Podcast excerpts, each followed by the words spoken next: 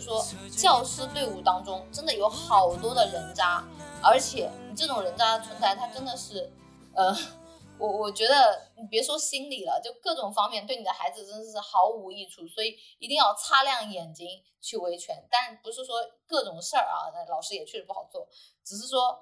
我觉得很多时候封建力量，还有整个整个城市的小城市的闭塞程度，它真的是会拉开与各种优秀的大就是孩子当中的一个差距。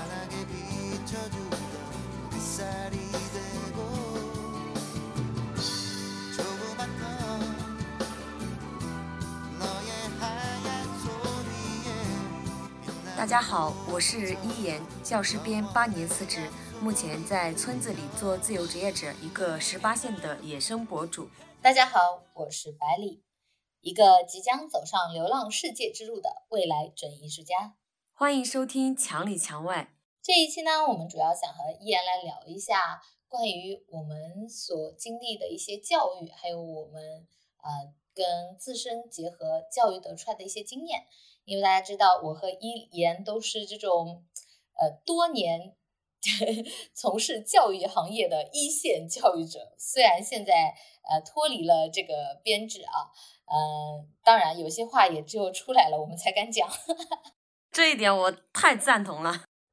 对，真实的现状，如果你在这个环境当中，你应该是不敢像我们现在这么嚣张的，对吧？对对。啊，首先呢，我大家都知道，我跟一言都是在一个啊三四线的小城市啊。就我们身边看到的一些问题和我们在呃这个教育行业当中得出来的一些经验啊，我们也希望和大家进行一些分享还有探讨。如果大家觉得自身的呃观察到的这个教育当中有什么问题的话，也希望大家能够在我们的播客下面给我们留言互动，让我们知道。啊，有不一样的教育观，或者让我们也能有学习和成长的地方。好嘞，那我就先来谈一谈我所接受的这个教育现状。我觉得现在聊起来，我小学时候所经历的那种教育环境，可能对大家来说就觉得哇，简直是天方夜谭。其实不是的，我给大家讲一下吧。就是我小时候上学的时候，其实是拿着蜡烛去上课的，就是教室里没有灯泡。就是九十到二零年代的，我觉得那个农村教育真的相对来说比较匮乏的。比如哈，我其实在小学的时候只上过语文和数学课，然后我根本就不知道音乐和美术课是怎么上的，里面有哪些内容。然后体育课呢，大概一学期只上一两次，就老师把我们放到院子里面玩。像其他的什么思想品德呀、劳动课呀，呃，现在的什么国学课压根就没有。而且你知道吗？就是那个时候，我们学校上课的敲铃的那个铃，还不是电子铃，就是老师拿着那个呃铁棍去敲那个上课铃才会有声音。你想一想，那个时间就是老师自己定的呀。可能一个学校里面就几个老师，他这一节课不想上了，那几个老师就商量一下，哎，我们不上了，就不敲铃了。那我来讲一下我接受的教育吧。依然说的那个状态，其实有点像我小学三年级以前啊。那个时候我们那个村子还比较穷啊，哎，这个时候真的是觉得，嗯，其实觉得我们国家的发展顺序，呃，也是很有用的啊。先发展经济，因为你没有经济，确实很多东西你是没有办法讲的。因为我们三年级以前，我就记得，呃，环境是非常差的，是一个村镇小学，后来都合并了啊，我们就到了镇上去上学。村镇小学的那些老师就跟个支教一样的，就确实有时候就会缺老师，呃，然后呢，就是有些一个老师身兼多职啊，我的语文老师又教弹琴，然后还还有各种教体育的，就不同的一些分工啊，嗯，其实就是，呃，我后来呢，就算是到了镇上啊，我当时记得我们到镇上就是不比较不合群嘛，因为我真的是觉得。呃，贫富差距是很容易去造成一些呃校园暴力的。就就算不是真的打你，也有一些冷暴力吧，就可能觉得你跟我不是一个群体啊。我记得我上小学的时候，我当时班上有一个数学老师的外甥，我的天，我们那数学老师好凶啊，他就很喜欢那个体罚，就是你的手伸出来打手心。我真的是看到他拿着那个长着钉子的那个那个木棒在打，哎，我的天，就就吓死人的那种。你说的这一点，我特别有印象，就是我们老师也是会体罚学生的，就是下跪的那一种，你知道吗？在我刚上学前班的时候，天呐，想起来好可怕。但是他们不敢打我，知道为啥吗？因为我的伯父是这个学校的校长。哦，还好还好，还是有裙带关系的。对，就是有这种关系。但是哈，我印象中，其他同学是挨过打的，并且其实是不敢告诉老师的。而且有的老师那个素质特别差，哦，对对，是不敢告诉家长。而且有的老师素质特别差，我印象特别深刻，就是一个男的数学老师，他有一次上课就是把鞋和袜子脱掉，就在那里抠脚丫子，把脚放在讲台上。这是我小学的一个数学老师。反正小学是感觉体罚最狠的，初中我记得我父母当时还给我送进了我们那个市里面比较好的一所学校。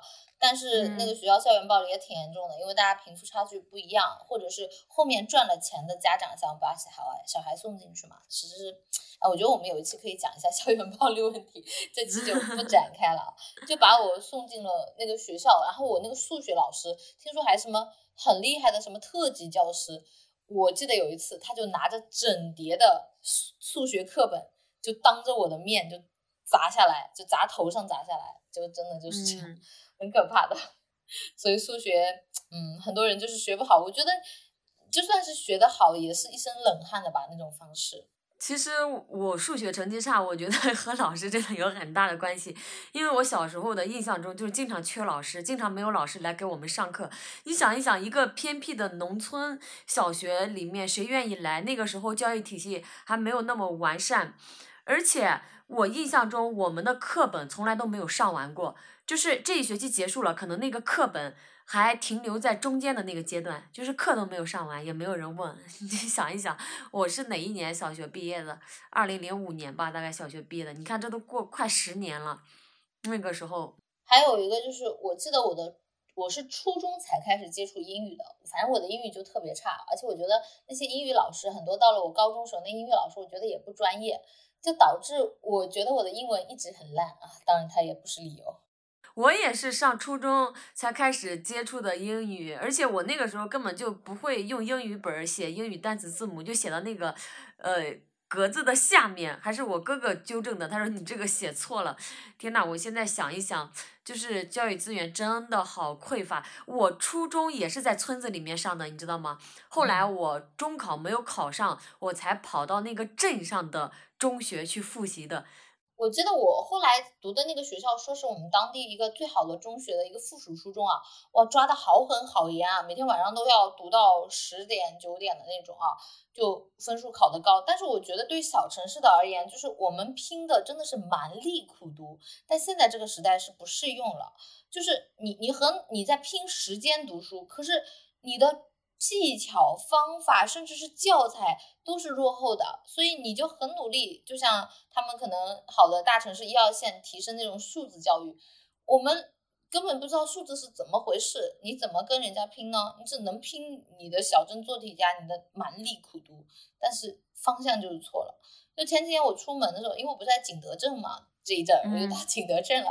然后景德镇你知道它也不是一个大城市嘛，然后我就听。呃，旁边有个人很生气的一个妈妈在说，说她的小孩在学校受伤了，原因是啊，这个体育老师啊，让他们都倒着走干什么的？说体育老师可能是数学老师就支过来带班的，就是不知道这是一不是一个笑话。他说，哎，你的就是那个体育是数学老师来教的，你想想看，这种民间玩笑话，其实在我们父母那个年代，肯定常常会有老师带班的现象，我们那个小时候都有嘛，对吧？比如我之前带过语文，带过数学，那 我的学生以后就会说，哎，我数学不好，我的数学其实是美术老师教的，这个真的是存在的。不专业。对。因为我记得我的好朋友，他他跟我一起去考上那个美术老师，他就到他们学校做会计去了。哪哪哪有块砖就需要你去安一安，就这样。对呀，而且我考到市区的时候。那个学校缺老师，校长根本就不让我带这个美术，他直接告诉我说：“他说你的毕业证上没有写什么能带，什么不可以带，学校缺什么你就应该带什么。然后学校里面可以没有音乐美术课，但是不能没有语文数学课。”他就这样气势汹汹的告诉我。我刚开始去我们那个学校上课的时候，我还教了什么幼儿保健心理，就你根本不知道那是什么，那整本书拿过来没有一张图，全是字儿，我还都不认识，只能硬着头皮备课，知道吗？我觉得其实很多时候社会环境和人性都是很微妙的。我们刚刚讲的是我们从小的接受的这个学校教育现状，那你小时候那种家庭教育呢？我小时候家庭教育其实也谈不上好，就是如果大家听那个我上一期的播客，就是我情绪非常低落，就是其实我小时候是活在恐惧里面的，我。觉得根本就没有办法去好好的静下心读书，因为你一直在担心父母今天会不会吵架，因为他们几乎每天都会吵架。前几天我父母在吵架的时候，就立马把我带入到了那种小那种情小时候的情绪里面，所以前两天我特别低落，什么都干不了。嗯，其实父母知道说，哎，要把孩子培养出来，要让你好好学习。我爸爸妈妈说最多的一句话就是，你只有好好读书，才可以离开农村，不用干农活。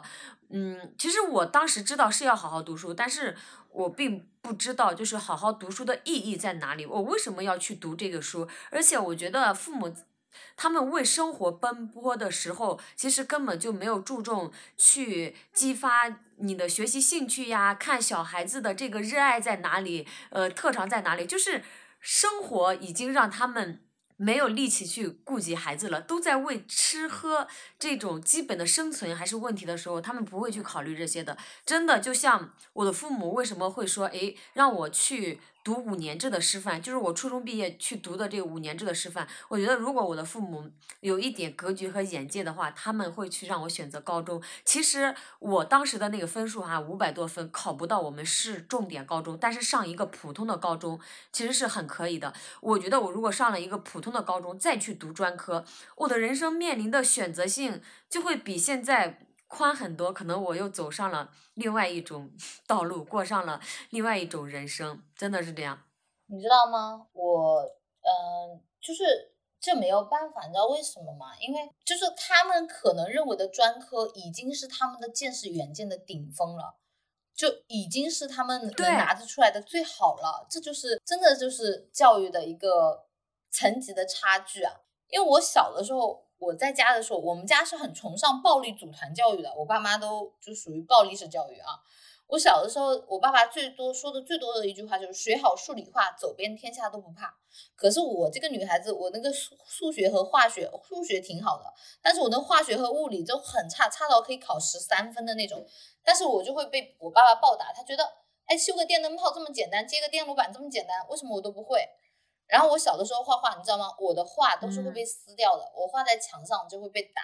然后就是他们觉得画画不是正经事儿，直到后面觉得无可救药了，我才有机会去学画画。不然的话，我这辈子我可能都没有被学画画的机会。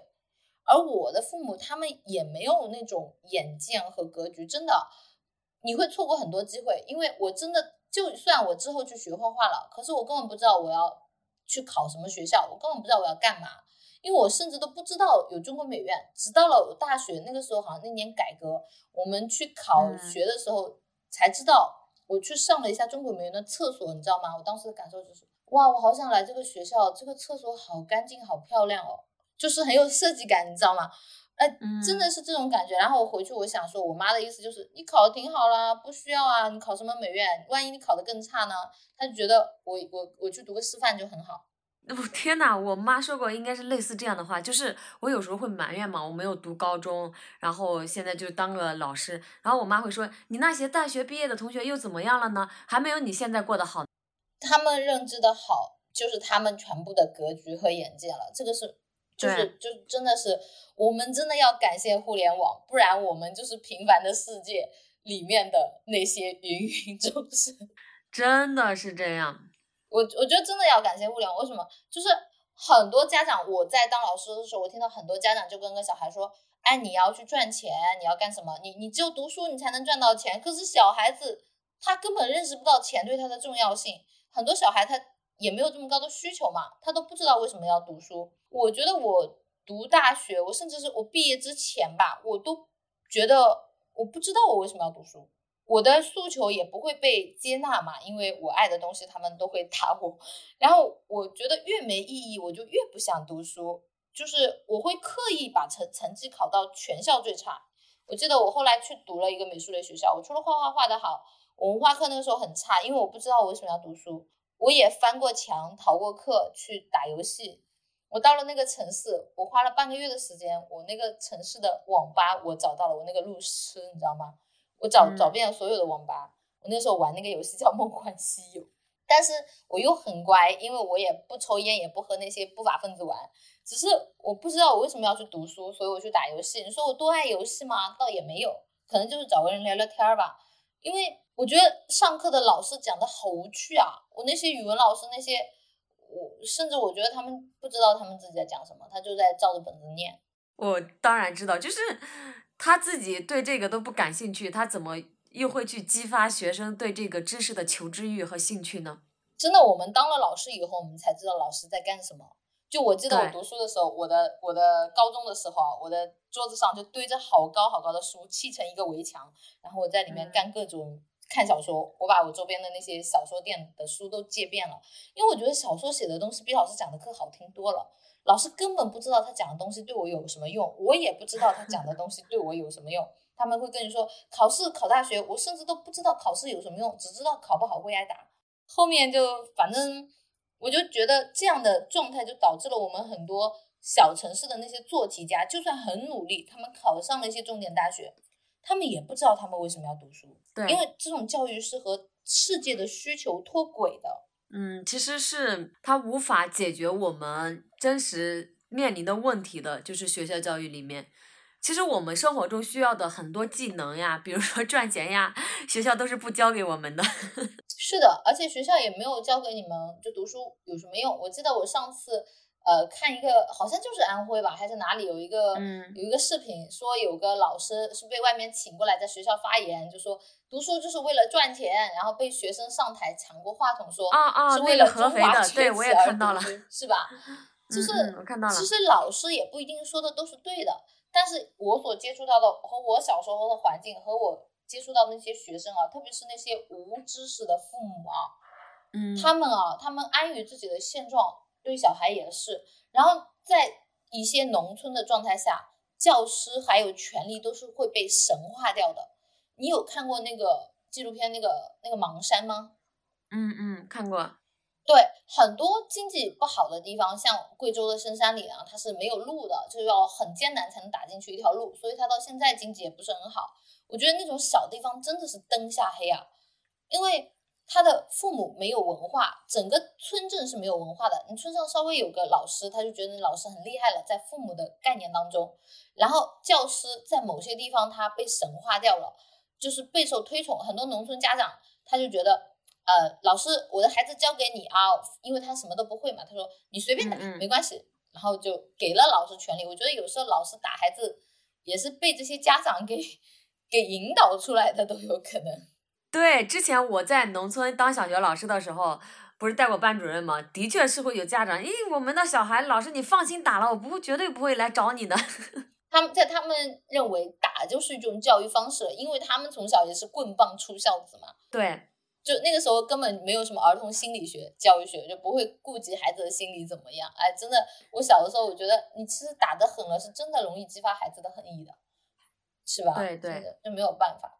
还有一些，我觉得小城市你的巨大的信息差，我真的，我现在真的特别感谢互联网，因为我我还接触到，就我我毕业之后，你知道吗？我还有碰见那种猥亵女学生的老师，他真的是年年被告，但是年年都没有证据，因为他会去骗那些，就是去威胁那些学生说，啊，你如果说这些话，我就就是不让你高考什么什么的，后来学生都不敢讲。后面那个老师调走了，调到经济更不好的地方当一个学校的副校长去了。哦，我就是觉得真的暗无天日啊，人间。真的呀，你知道吗？就是我在辞职之前的这个学校，嗯，就有一个男同事整天发信息骚扰我，还给我写情书。就现在他还在学校里面好好的当老师呢，而且是我们同事眼中那种啥顾家的好男人。你知道吗？很多真的就是衣冠禽兽。哎，我觉得有一期我们也可以讲一下这个女性这块的话题，真的，真的很，就是特别是对于某些小城市，我其实觉得现在还是有很多这种现象的，因为这些人太被纵容了，而且这些人在当地的就当地的乡绅，他们就是表面上搞得很好，特别是小城市，因为闭塞，所以大家不敢告他，因为而且你知道吗？对，当时这个事情，我其实是询问了我当公安的朋友，然后我朋友不让我报警，他说你现在没有对象，就是没有结婚，处于一个这个弱势群体。他说万一他老婆还说你勾引他老公的，反过来咬你一口。我当公安局的朋友都这样告诉我，而且在我辞职之后，你知道吗？就是我社交平台上的账号他关注我了，然后那天我就发私信骂他了，我说。你如果还这样关注我，我说你要不要脸？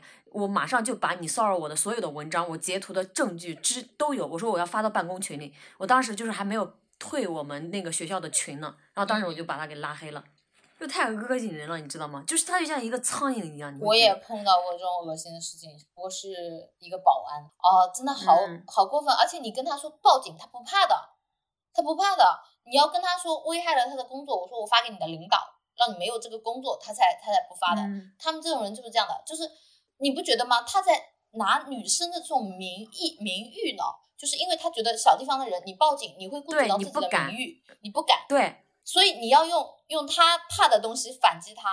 他不是衣冠楚楚吗？我 TMD，，我把你的那个这个这个皮给撕掉，然后你才知道怕。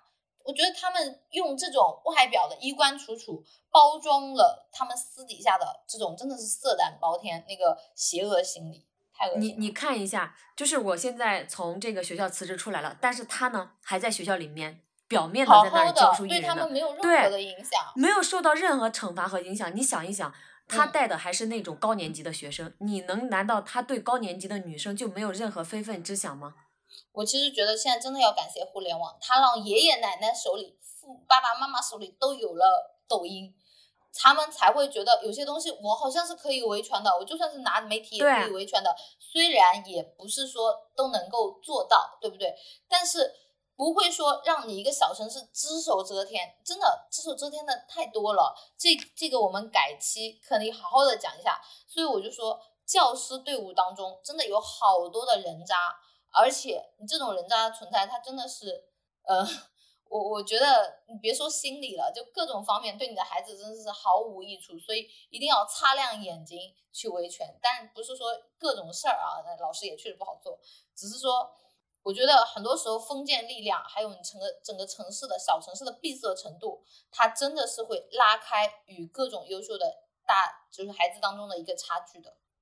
这就是真的。我为啥要辞职？我想一想，如果让我孩子在我的那个 任教的学校读书，我万万不能接受。而且我被领导 PUA，又遇到同事的骚扰，天呐！你想一想，我生活在那个环境里面，真的好的教育肯定还是，我觉得父母教育是最重要的一个家庭环境，是吧？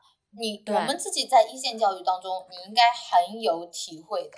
我的体会就是，表面是素质教育，内核还是应试教育。就我在里面待的很无力，就是上面其实逼着你要成绩，包括就是我在小学里面嘛，学生真的就是一张白纸，然后对老师非常非常的崇拜。但是作为老师，我其实也是满腔热血考上去的，但渐渐的呢，你就会。被这个环境所同化，你会发现很多事情，其实你想做，但是你做不了，真的是这样。我记得我刚刚做老师的时候，我虽然很不爱这个职业，但是当学生开始眼里有光看着你的时候，你真的是一腔热血，因为你觉得我被需要，我好像也能改变一点什么，你知道吗？对。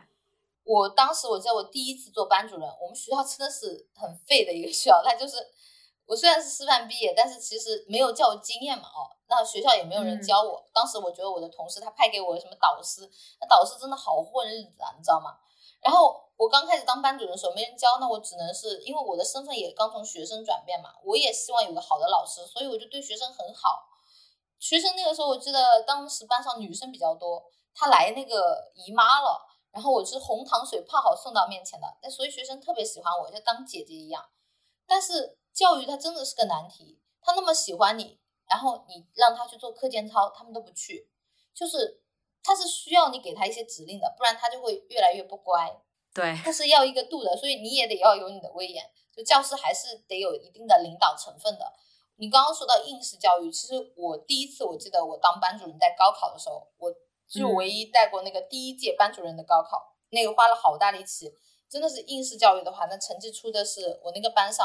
有专业的浙江省的第一名状元榜眼，还有舞蹈专业的探花，就是就包圆了啊，成成绩非常好。嗯，对，但是很累啊，你知道吗？我一个美术老师，每天晚上夜自习，我我要去盯他们跳舞，盯他们唱歌，就我我完全不会，我就对着视频照着他们的动作抠，成绩是会带好的，可是，嗯，他的心理状态有时候也不一定能全盘保证，因为那个班你知道吗？那个班当时高考有六十个人，有一些同学我说了肯定会有矛盾的嘛，然后毕业晚会就我觉得也没有搞好，就是其实还是挺受伤的，就是有时候情绪上。所以我就觉得，我就会反思嘛。我说，教育真的不能只有成绩一个目标，不然会非常的难看的。人人在发展的过程当中，对，其实我身边也见过那种，就是成绩非常好，但是他们最终过得并不是太好。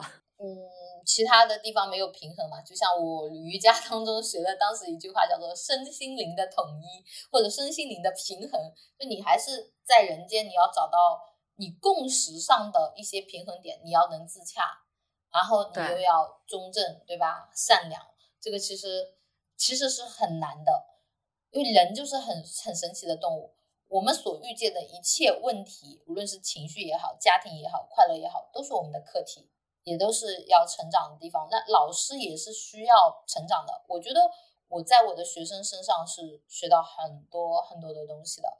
但是我觉得做老师也会有非常无力的时候，你可能无力的，你觉得是对应试教育的无力，因为我是在职业学校嘛，我还有一种深深的无力感，是真的是对一种社会教育的绝望。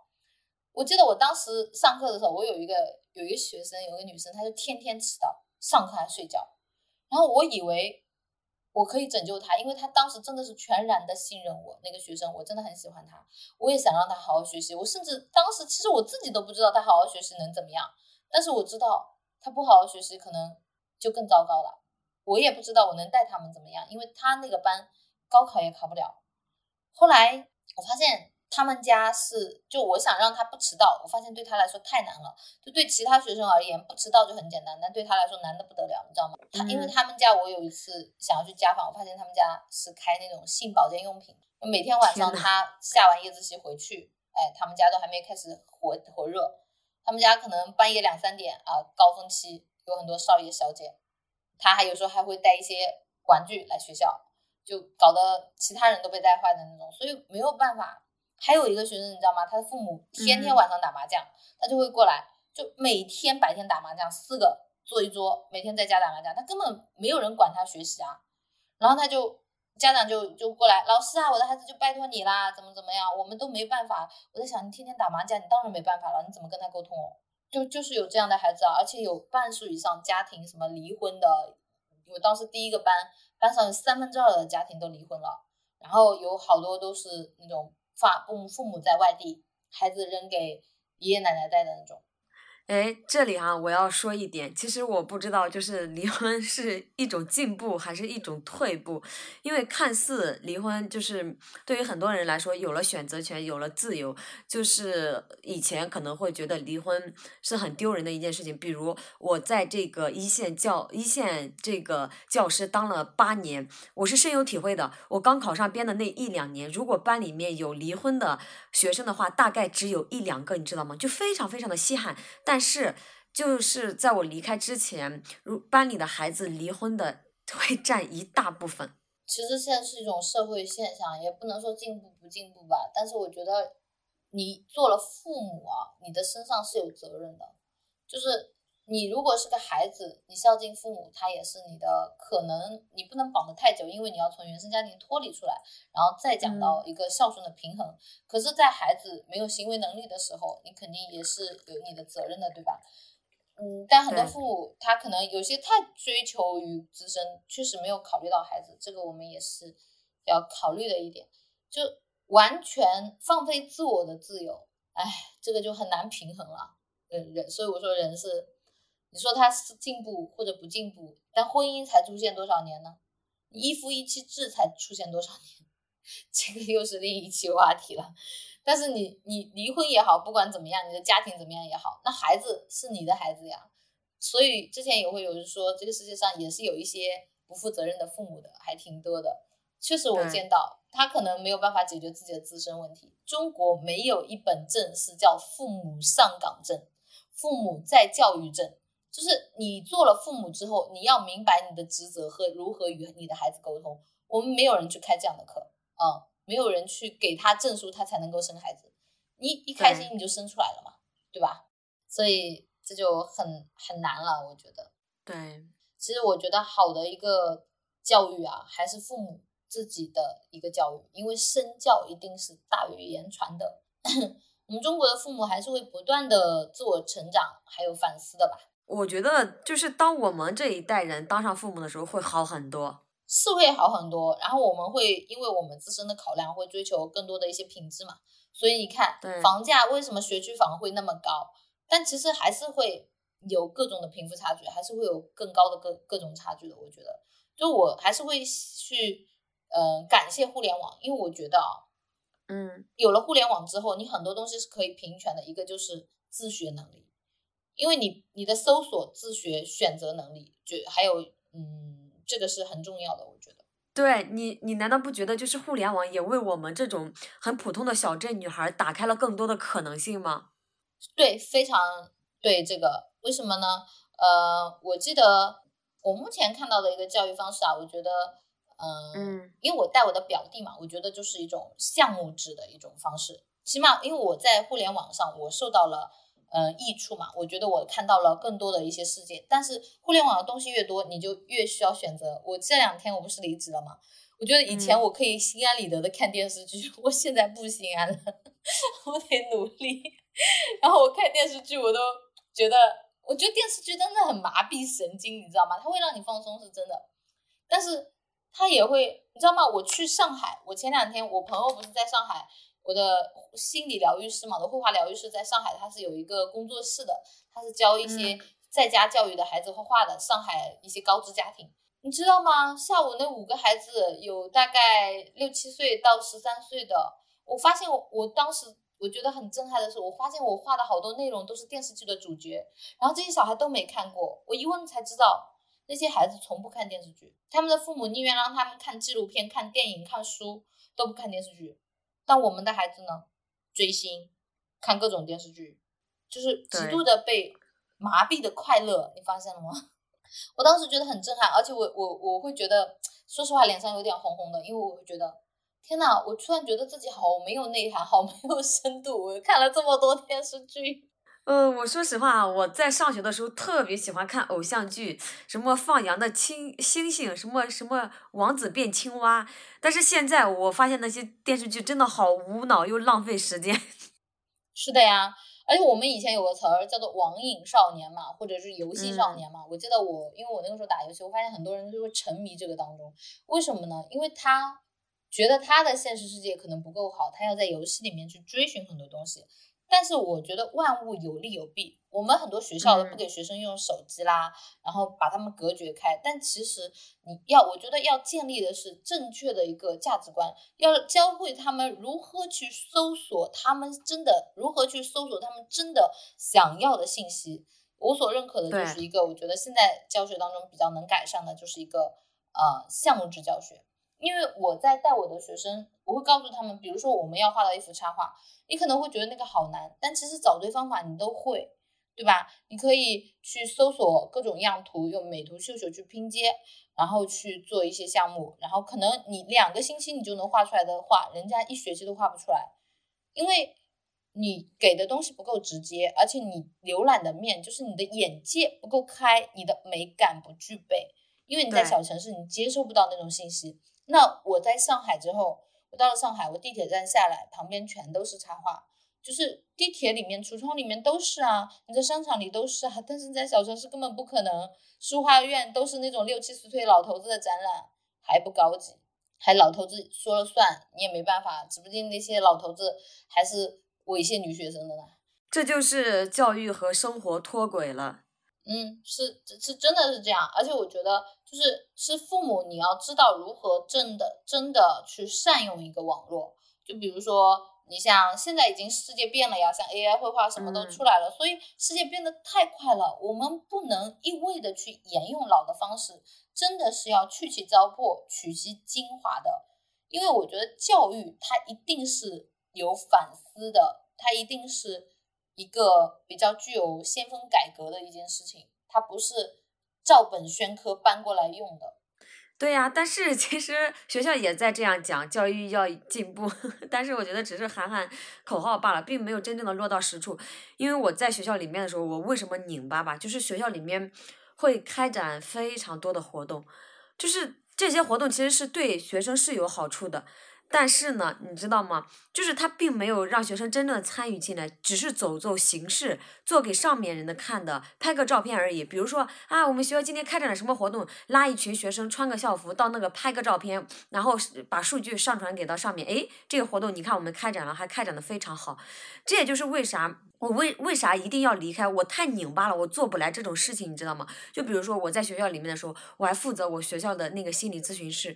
就是那些资料，你知道啥的吗？就是在网上找的，改改你学校的名字，改改日期，我觉得好没有意义呀！我情愿去，我真正的给我的学生沟通，去做这个心理咨询。哦，听到这这里，大家可能会说，哎，那你可以去真正的找学生做心理咨询呀。就是，但是学校里的观念就是，就是让学生没有这个意识，你知道吗？你如果占用了一节课给学生做心理咨询，他们语文、数学老师就不愿意了，我还要讲我的课呢。我跟你讲，就是面子工程。这些事情就毫无意义，他真的有用的东西他不去做，然后他就是拿这些东西做场面的事给上级看。但是你想想看，做场面是不是其实也很累，对不对？而且没有用。对，所以我我我特别拧巴，就在里面。我前两天跟我的那个小表妹也在交流的时候，她就刚刚说到啊，她说他们的老师就是上阶段疫情嘛，我们不是要开直播上课嘛，因为那些老教师不会搞，还是我们这最好的小学。然后呢，就上了一下，哎呀，找不到耳机，没有声音，连麦连不上，因为他们都不学这些新东西啊，然后就关了，就不上了。疫情其实倒逼着我们去接受线上的教育，因为接下去的教学模式一定是线上加线下的，一定是双重教育。为什么呢？因为这就是一种，嗯，接下去我们迎来的时代就是这个，网络已经是不可或缺的了。嗯，并不是仅仅局限在教育。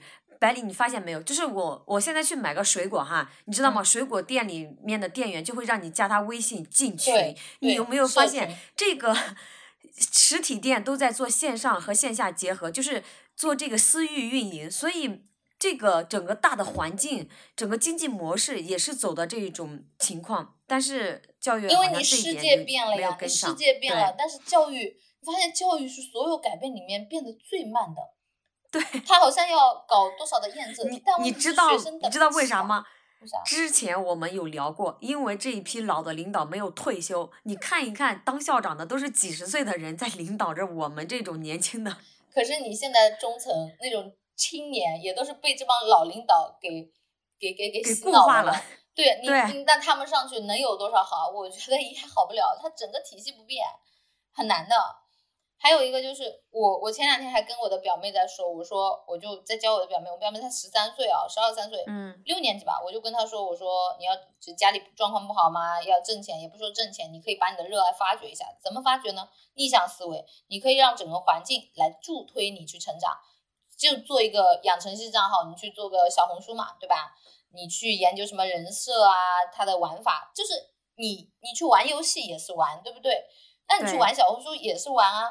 它可以成为你的另一你的网络社交身份嘛，也就是你的游一个游戏账号嘛。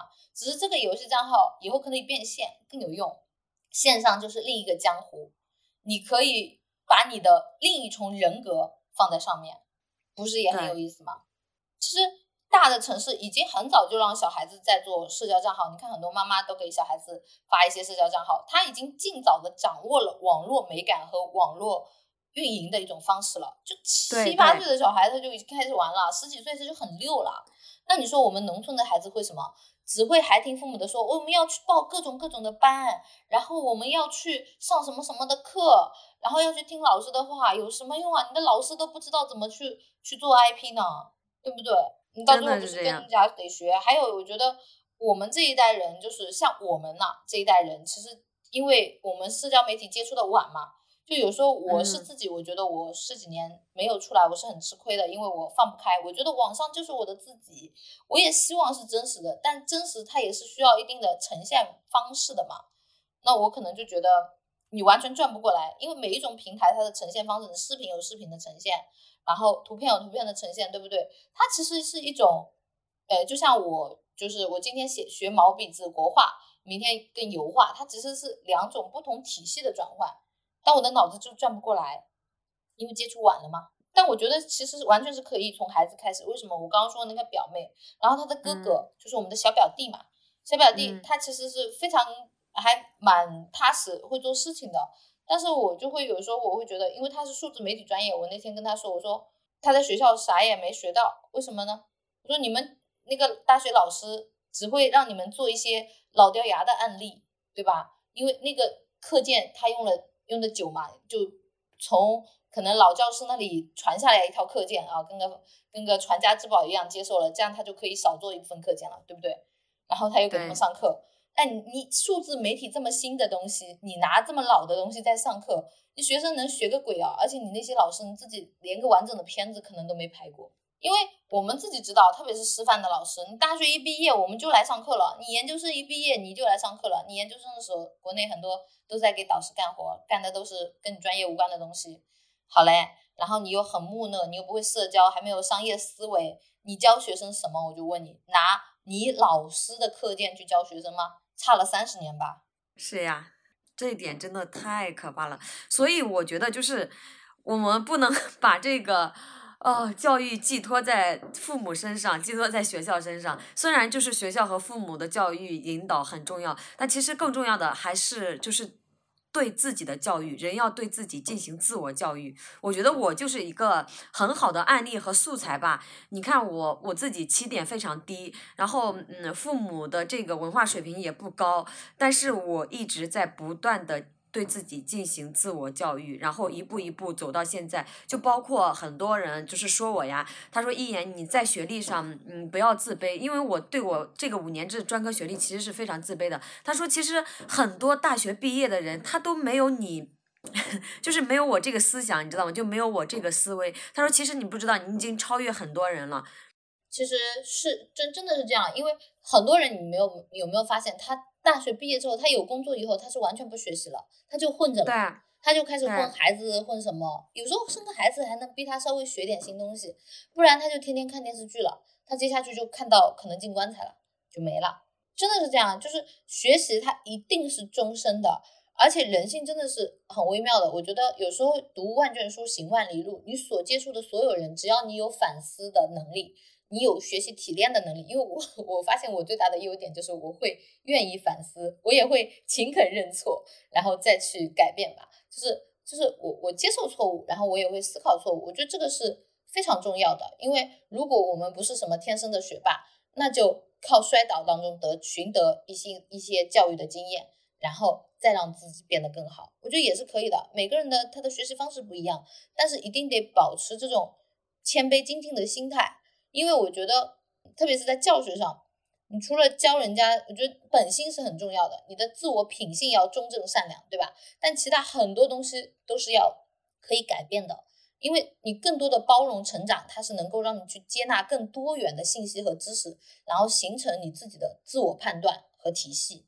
对百里说的这一点，我非常赞同。就是大家不要给自己的人生设限，即使你有了一份稳定的工作或者是家庭，但只要你不断的努力向前，你的人生真的就有无限可能。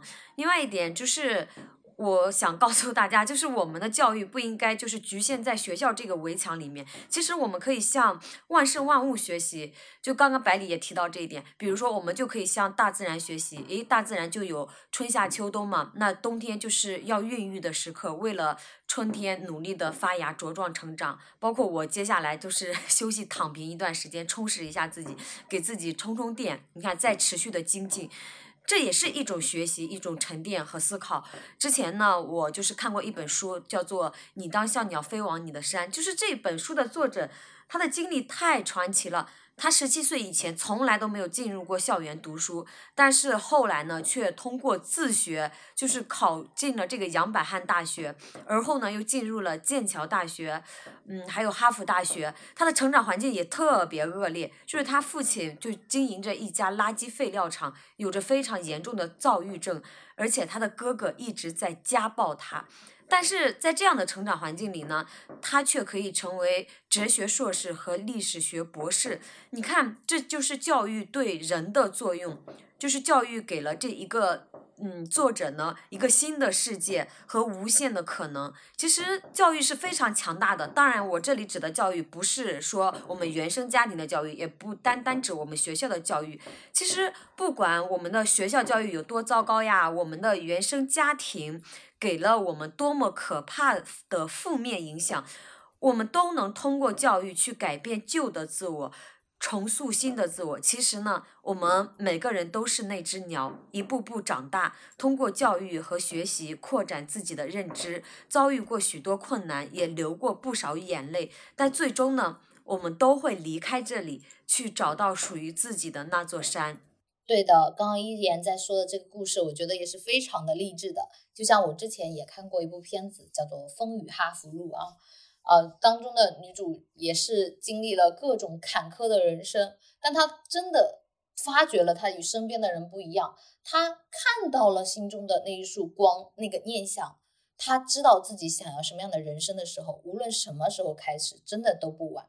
无论你的起点有多低，你相信你可以的，你会慢慢的往那个好的方向靠近，因为你会形成自己的判断，你会真的内心。由内而外的，你想变得更好，对吧？只要你去努力，我们一定可以相信的，就是吸引力法则。如果你踏出那一小步，宇宙一定会替你走一万步，努力就一定可以到达。这里是墙里墙外，我们一起陪你探索人生更多的可能。下期见，拜拜！有什么问题记得给我们留言哟。拜拜。